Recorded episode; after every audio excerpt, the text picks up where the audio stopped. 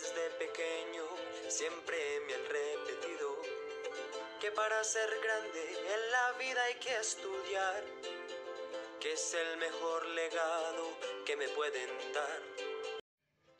Muy buenos días, tardes o noches. Es un gusto para mí presentar esta nueva edición del podcast Nacido un lunes, donde se abordarán las dificultades y los retos que enfrentan los docentes de ciencias sociales frente a la virtualidad. En esta ocasión yo, Andrés Felipe, me encuentro con mi colega Diego Márquez, con el que vamos a presentar diferentes puntos de vista sobre este fenómeno. Acompáñenos.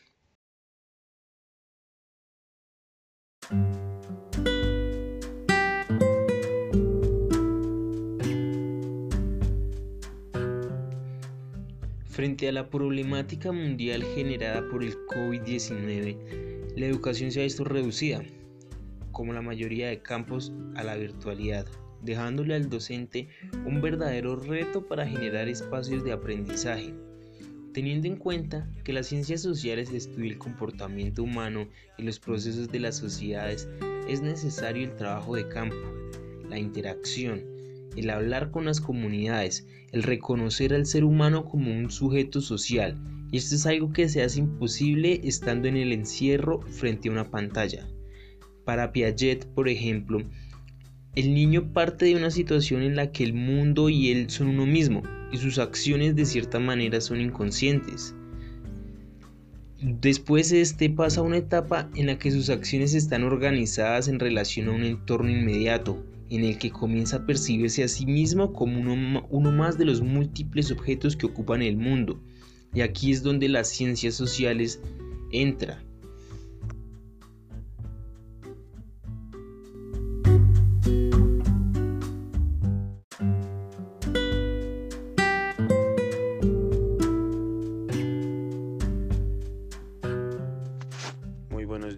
Gracias al compañero Andrés por su presentación. Mi nombre es Diego y también les voy a hablar un poco sobre las problemáticas de las ciencias sociales en la virtualidad. Las ciencias sociales, encargadas de dotar a sus estudiantes con unos conocimientos sobre los fenómenos y procesos que hacen parte de la sociedad, ahora se ven inmersas en unas problemáticas que muchas veces carecen de un espacio definido en donde se puedan analizar. Una sociedad que se vio obligada a cambiar su manera de vivir y afrontar la realidad es una sociedad que merece otro tipo de análisis social.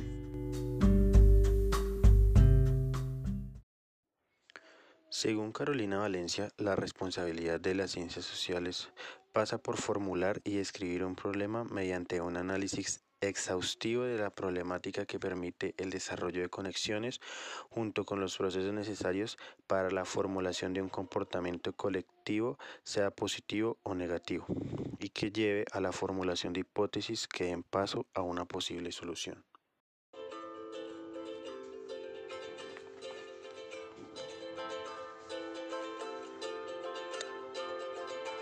Esta ocasión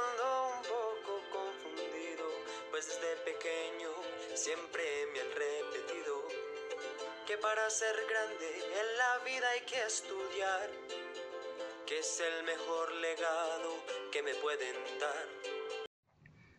Si seguimos permitiendo que el conocimiento de las ciencias sociales que se imparte en las instituciones educativas esté centrado en la transmisión y la repetición de información, seguirá completamente desligado a la realidad del estudiante y de la realidad de las disciplinas sociales mismas. Carolina Valencia.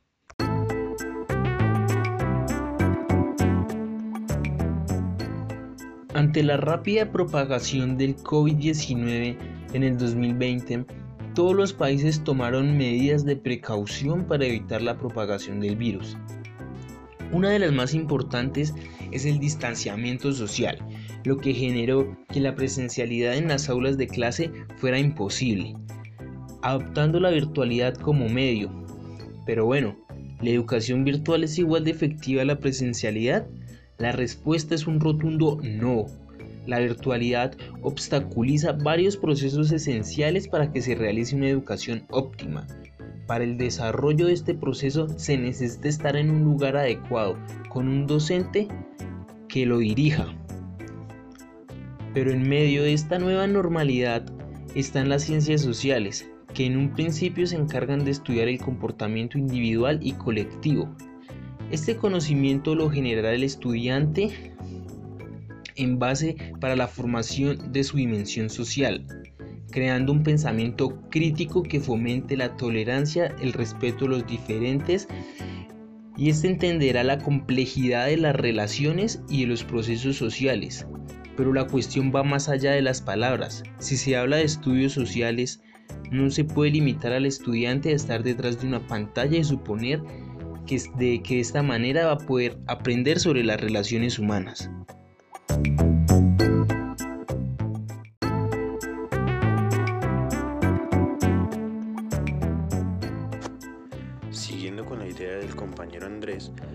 Más que nunca el reto de las ciencias sociales está en dejar atrás la simple transmisión de conocimientos que aleja de la realidad de cada uno de los estudiantes con un contexto actual tan precario para la educación, las ciencias sociales están llamadas a ser las precursoras del análisis de los procesos educativos en los cuales estamos desarrollándonos justo ahora. Por medio de ellas, analizar el estado precario de nuestra educación, qué falló, qué decisiones políticas y económicas influyeron para que la educación en Colombia quedara relegada y en un momento de crisis como el actual se evidenciara su inoperatividad.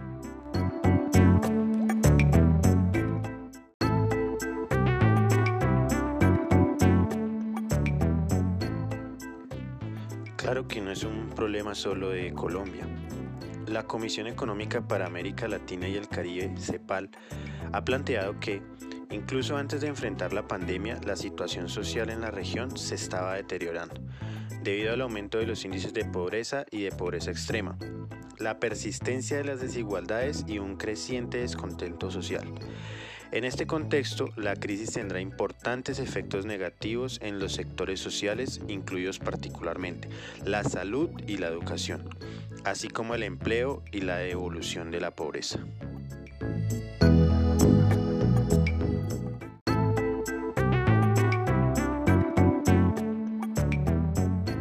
La cuestión en sí genera bastantes preguntas.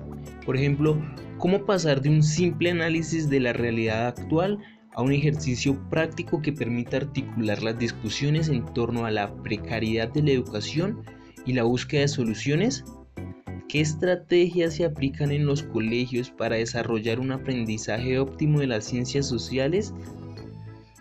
¿Y de qué manera se puede utilizar la virtualidad como herramienta que favorezca un proceso educativo.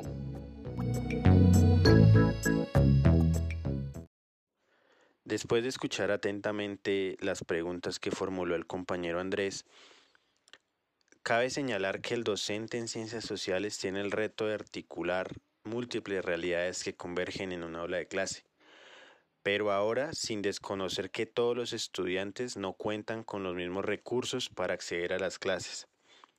De igual forma, la educación en general mostró flaquezas a la hora de afrontar adversidades.